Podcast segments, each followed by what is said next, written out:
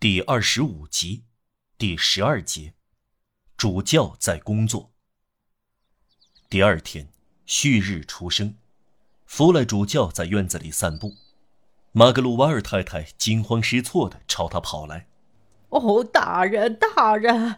他叫道，“大人知道银器兰在哪里吗？”“是的。”主教说，“祝福天主，我不知道篮子放在哪里。”主教刚刚在花坛里捡到了篮子，他拿给马格鲁瓦尔太太看，在这里。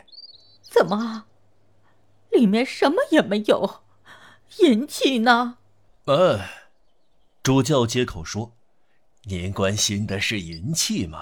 呃，我不知道银器在哪里。”伟大的善良的天主，银器被盗了，是昨晚那个人偷了银器。一眨眼间，马格鲁瓦尔太太带着灵活的老女人的冲动，跑到祈祷室，来到凹室，再回到主教身边。主教刚刚弯下腰来，感叹着欣赏一颗极荣的辣根菜。那只篮子越过花篮落下来时，砸烂了这棵植物。听到马格鲁瓦尔太太的喊声，他直起身子：“大人，那个家伙溜了，银器失窃了。”他一面发出这声惊呼，一面双眼落在园子的一角，那边可以看到逃跑的痕迹，墙铃被拔掉了。瞧，他是从那边跑掉的。他跳到科申菲兰小径。哦，十恶不赦！他偷走了我们的银器。主教有一会儿缄口不言，随后抬起严肃的目光，和蔼地对马格鲁瓦尔太太说。首先，这套银器是属于我们的吗？马格鲁瓦尔太太噤若寒蝉，沉默了片刻。主教继续说：“马格鲁瓦尔太太，我不该长期持有这套银器，它是属于穷人的。这个人是什么人？显然是穷人。”耶稣啊！马格鲁瓦尔太太又说。这既不是为了我，也不是为了小姐，我们都无所谓。但这是为了大人。眼下大人要用什么吃饭呢？主教惊讶地望着他。啊，呃，可是难道没有吸气餐具吗？马格鲁瓦尔太太耸了耸肩。吸气有一股气味儿。那么铁器餐具？马格鲁瓦尔太太做了一个意味深长的鬼脸。铁器有一股味道。那么，主教说：“用木头餐具。”过后，他再让瓦尔让昨天坐在那里用餐的桌子旁进餐。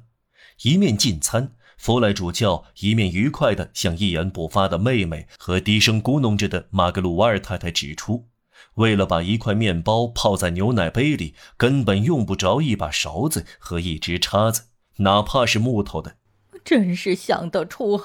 马格鲁瓦尔太太说：“独自走来走去，接待这样一个家伙，让他住在自己身边。他只偷窃还算是运气的呢。啊，我的天！一想起来，令人直哆嗦。”正当兄妹二人从桌边站起来时，有人敲门。进来，主教说。门打开了，一群古怪粗暴的人出现在门口。有三个人抓住第四个人的衣领，这三个人是陷阱，另一个是让瓦尔让。一个陷阱队长好像是带队的，待在门口旁边。他走了进来，朝主教走去，向主教行了个军礼。大人，他说，听到这个词，阴沉沉、好像很颓唐的让瓦尔让惊讶地抬起了头。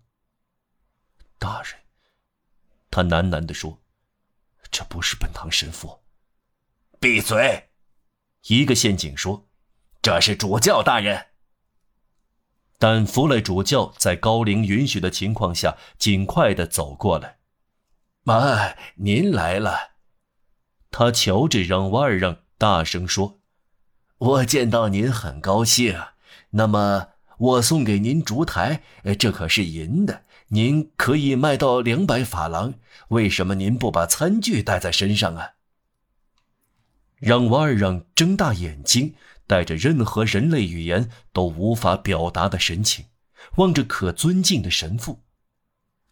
大人，宪警队长说：“这个人所说的话难道是真的吗？我们遇到了他，他像在逃跑。我们抓住他，想看个明白。他带着这套银器，他对你们说。”主教微笑着打断他。银器是一个老教士给他的，他在教士家过的夜，是吗？我看出是这样。你们把他带到这里来了，这是一个误会。